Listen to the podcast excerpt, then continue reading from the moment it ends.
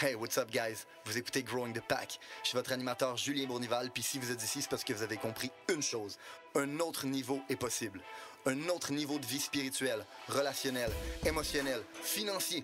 Un autre niveau est possible et c'est votre devoir d'essayer d'y accéder. Maintenant, vous pouvez continuer à blâmer votre boss, la lune, les étoiles si vous voulez, mais il a rien qui va changer tant que vous déciderez pas de changer. Let's fucking get it! Hey, what's up, guys? Bienvenue au nouvel épisode de Growing the Pack. Pour les nouveaux éditeurs, c'est un podcast de développement personnel que vous vous apprêtez à écouter.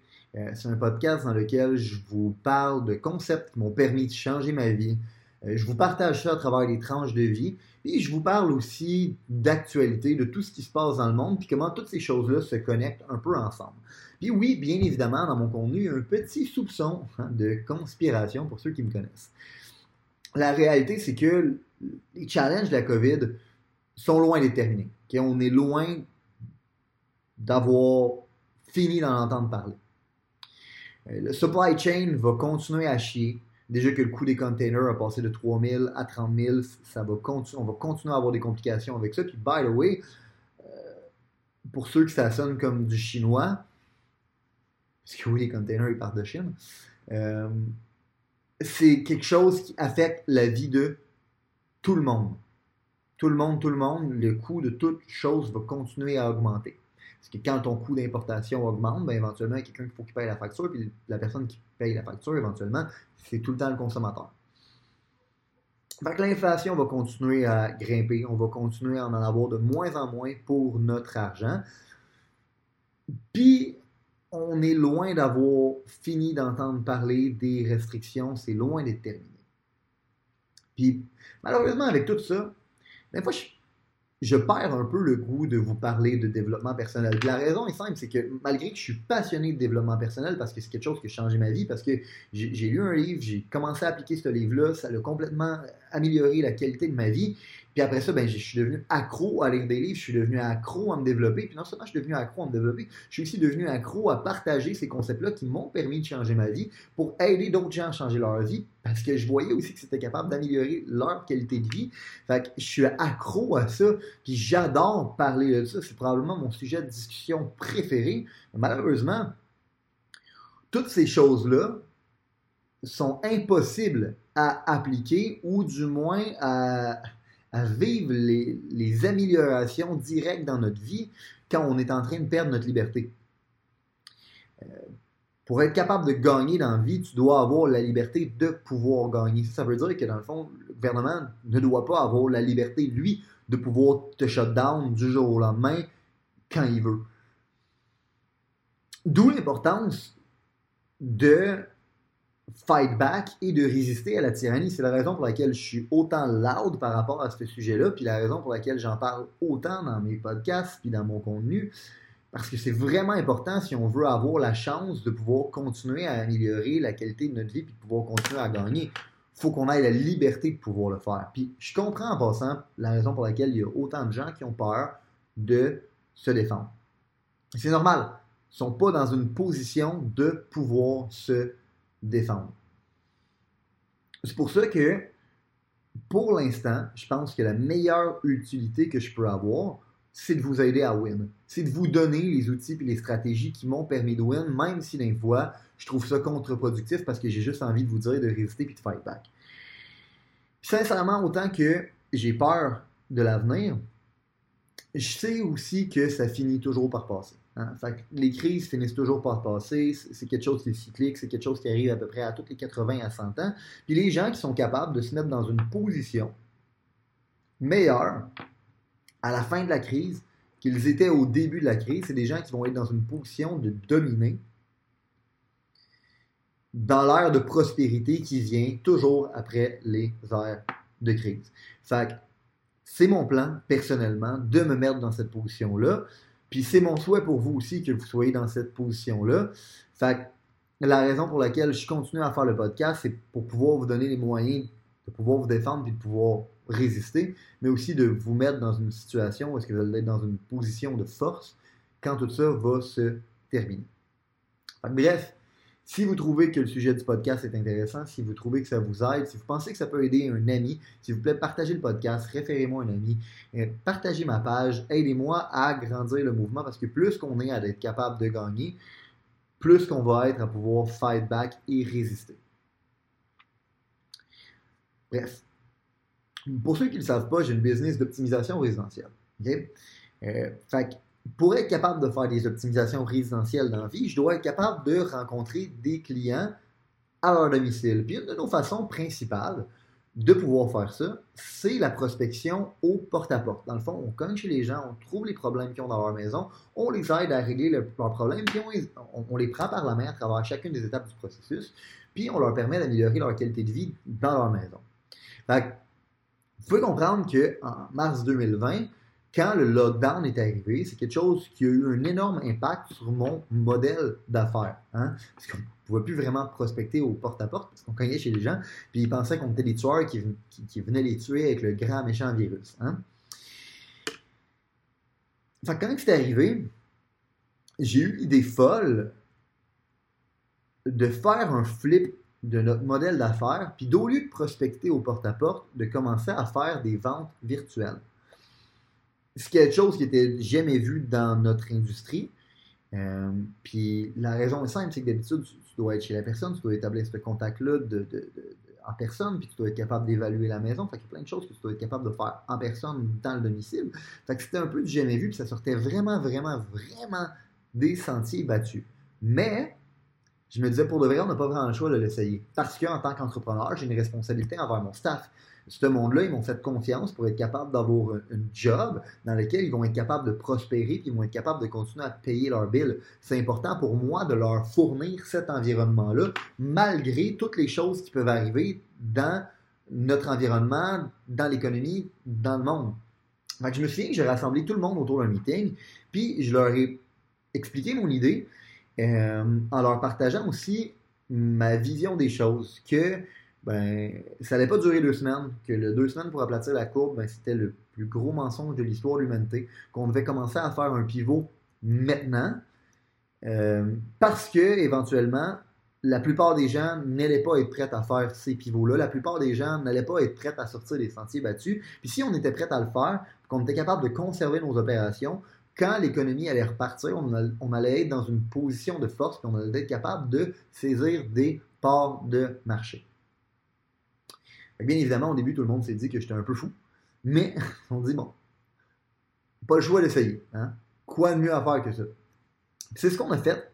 On a commencé à faire des ventes en ligne, puis sincèrement, ça a été un des meilleurs moves qu'on a pu faire parce que non seulement ça nous a permis de euh, d'investir dans des départements dans lesquels on n'investissait pas auparavant, notamment notre département de marketing, ça nous a permis de mettre de l'énergie et du temps sur sur nos process, sur, plein de choses sur lesquelles on n'avait pas le temps de, mettre notre énergie et notre temps. Puis, bien évidemment, éventuellement, créé une prophétie auto-réalisante où est-ce que, à la fin de tout ça, il y a bien, bien, bien de nos compétiteurs qui, eux, n'ont pas été capables de surmonter la crise, puis nous, on a été capables de la surmonter, puis on s'est retrouvés dans une position de force. Puis, ce pivot-là, c'est devenu une méthodologie qui est toujours utilisée au sein de notre business. En fait, c'est même la raison pour laquelle je suis en Floride en ce moment, parce qu'on a peur de l'avenir au Québec, on a peur de ne pas être capable de fournir un environnement dans lequel les gens vont être capables de continuer à prospérer. C'est important pour nous d'être capable de créer cet environnement-là, parce que si jamais Canada tourne en shit show, je suis capable d'expatrier mon monde et de les amener ici avec moi. Fait pourquoi je vous compte ça? C'est pour comprendre une chose, OK? Quand tu vas décider de faire les choses différemment, les gens, ils vont te juger. Puis ils vont te juger parce que tu es différent, puis ça les dérange. La plupart des gens, OK, ils ont peur d'être différents. Pourquoi? Parce qu'ils ont peur d'être ridiculisés. Parce que quand tu es différent, quand tu décides de penser différent, d'agir différent, les gens vont te pointer du doigt. Mais ils vont te pointer du doigt jusqu'à temps que tes résultats parlent par eux-mêmes, jusqu'à temps que tu gagnes, jusqu'à temps que tu wins. Guys, être différent, by the way, c'est ce qui gagne la course. Et en passant, comme je fais une parenthèse, je parle pas d'être différent pour le bien d'être différent. Je parle de stratégiquement parlant, être différent. Quand j'ai décidé de faire des ventes en ligne, probablement que tout le monde dans mon industrie me regardait aller disait c'est des caves, c'est des fous. Puis vous savez qu'est-ce qu'ils ont fait pendant ce temps-là? La plupart ont commencé à vendre du pur puis à faire d'autres choses parce qu'ils se disaient dans le fond que c'était la bonne chose à faire durant le confinement. Guess what? La plupart de ce monde-là ne sont plus dans mon industrie aujourd'hui. Puis probablement que tout le monde dans ma compagnie, quand je leur ai dit que le deux semaines, pour aplatir la courbe, c'était le plus gros mensonge de l'histoire de l'humanité, probablement que tout le monde me trouvait mon gars, parce que personne ne pensait ça à ce moment-là. Mais moi, je m'en crissais. J'ai décidé d'aller contre les croyances populaires, puis c'est ça qui nous a fait gagner. On était tellement différents à ce moment-là de tout le monde dans notre industrie que sincèrement, nos compétiteurs nous regardaient puis essayaient de comprendre un peu c'est quoi qu'on faisait. un point qu'ils étaient tellement incapables de comprendre qu'est-ce qu'on faisait qu'ils préféraient croire que ça se pouvait pas, puis qu'on essayait de leur faire croire qu'on faisait ça juste pour les mindfuck. la vérité, c'est que j'ai vraiment pas de temps à perdre à essayer de mindfuck le monde pour les mindfuck. Puis la vérité, c'est que sincèrement, t'as même pas besoin d'essayer de jouer à les mindfuck. Être différent, puis gagner en étant différent, en soi, ça les mindfuck. Parce que gagner demande d'être différent, puis la plupart des gens sont pas capables d'accepter ça. Fait pourquoi je vous dis ça en passant, c'est pas pour que vous vous disiez, Chris Julien est brillant, il, a vu ces choses-là d'avance. Non, non, dans le fond, euh, je suis pas plus intelligent que personne. Je suis un kid below average. Un kid qui a fait huit écoles secondaires différentes. Je vous dis ça pour comprendre que si moi je l'ai fait, n'importe qui aurait pu le faire. N'importe qui qui était prêt à sortir des sentiers battus. Pour être franc, la seule chose qui était différente, c'est que ça faisait longtemps que j'attendais ce moment-là. C'est un temps que j'ai eu avec mon équipe aussi. Ça fait longtemps que j'attends que l'économie mange un hit comme ça. Ça fait longtemps que j'attends que cette crise-là, arrive. Parce que c'est ces crises-là qui créent les légendes. C'est ces crises-là qui créent les héros. C'est ces crises-là qui créent les legacies. J'ai attendu toute ma vie que ce moment-là arrive. Parce que je le sais que c'est ça qui crée la séparation entre les hommes puis les enfants. C'est ça qui fait la séparation entre ceux qui jouent et ceux qui dominent. Parce que c'est facile de performer quand tout va bien. Vraiment facile. C'est facile parce que dans le fond, tu peux imiter ce que les gens font quand tout va bien. Parce que s'ils le font, ben ça marche, puis ça marche pour tout le monde, puis it's all good. Quand cette façon-là de faire peut plus fonctionner, puis tu dois sortir des sentiers battus. C'est là qu'on sépare les enfants des adultes. C'est là qu'on sépare ceux qui jouent de ceux qui dominent.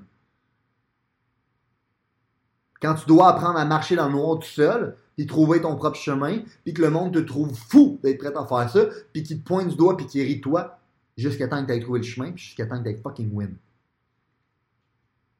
Fait que, si tu veux être un gagnant dans la vie, faut que tu sois prêt à scratcher tes plans. Faut que tu sois prêt à scratcher les best practices. Hein? faut que tu sois prête à sortir des sentiers battus de tout ce que tu as appris auparavant. Surtout avec tout ce qui se passe en ce moment. Parce que pour naviguer dans ce qu'on s'apprête à naviguer, qui est l'inconnu, tout doit être négociable. Tout doit être prêt à se faire revoir. Tout doit être prêt à se faire changer. Sauf une chose. Sauf ton résultat sauf ta performance, sauf ton objectif. L'objectif final, tes résultats, ta performance, c'est la seule chose qui doit être non négociable. Puis pour ça, il faut que tu arrêtes d'écouter le monde. Même moi en passant. Si j'avais écouté tout le monde, on n'aurait probablement pas fait de pivot en ligne. Puis on n'aurait probablement pas cette culture-là aujourd'hui. J'ai écouté mon mentor, en fait. J'ai écouté mon mentor qui, lui, m'a dit Julien, quand ces choses-là arrivent, tu passes à l'attaque. Puis je suis passé à l'attaque. Je me suis pas posé d'autres questions. Il m'a pas dit comment passer à l'attaque. Il a juste dit passe à l'attaque. C'est pour ça que je veux faire un bémol. Je suis pas en train de vous dire que vous devez faire un pivot puis de faire des ventes en ligne pour être capable de surmonter les restrictions. C'est pas ça que je suis en train de dire. Je ne connais pas votre calice de situation. J'essaie juste de vous donner les outils pour que vous soyez capable de penser par vous-même. C'est ça la différence en passant entre vous donner un poisson puis vous apprendre à pêcher. C'est que tout le monde cherche la clé pour le succès. Tout le monde cherche la recette magique.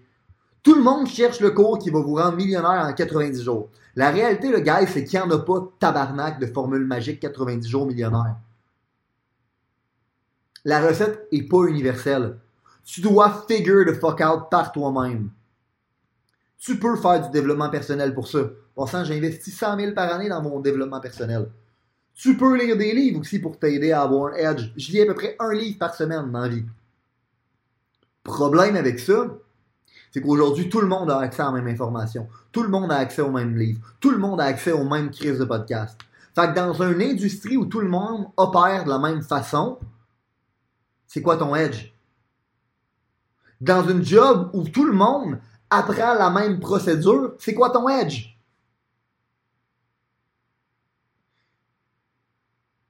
si tout le monde apprend et fait la même chose que toi, c'est quoi ton avantage compétitif? Ben, t'en as pas. Sweet fuck all. Zéro. None. Même si t'es plus travailleux, même si t'es plus travaillant, même si t'es plus talentueux, ton avantage compétitif est minime. Ce que tu cherches, c'est d'avoir un edge. Ce que tu cherches c'est le 0,0001% de edge qui va te donner un levier par rapport à tout le monde. Puis pour ça, tu dois apprendre à être différent. En fait, tu dois apprendre à ne pas avoir peur d'être différent. Puis si tu n'as pas les couilles de faire ça, si tu n'as pas les couilles de sortir des sentiers battus, si tu as peur de te faire pointer du doigt en étant différent, attends-toi toute ta vie être un fucking deuxième. Parce que si c'est pas toi qui es prêt à le faire, il y a un motherfucker à quelque part qui va être prêt à le faire. Puis en passant, il n'y a pas de mal à être un deuxième dans vie. Faut juste comprendre qu'est-ce que c'est réellement. T'es juste le premier des perdants.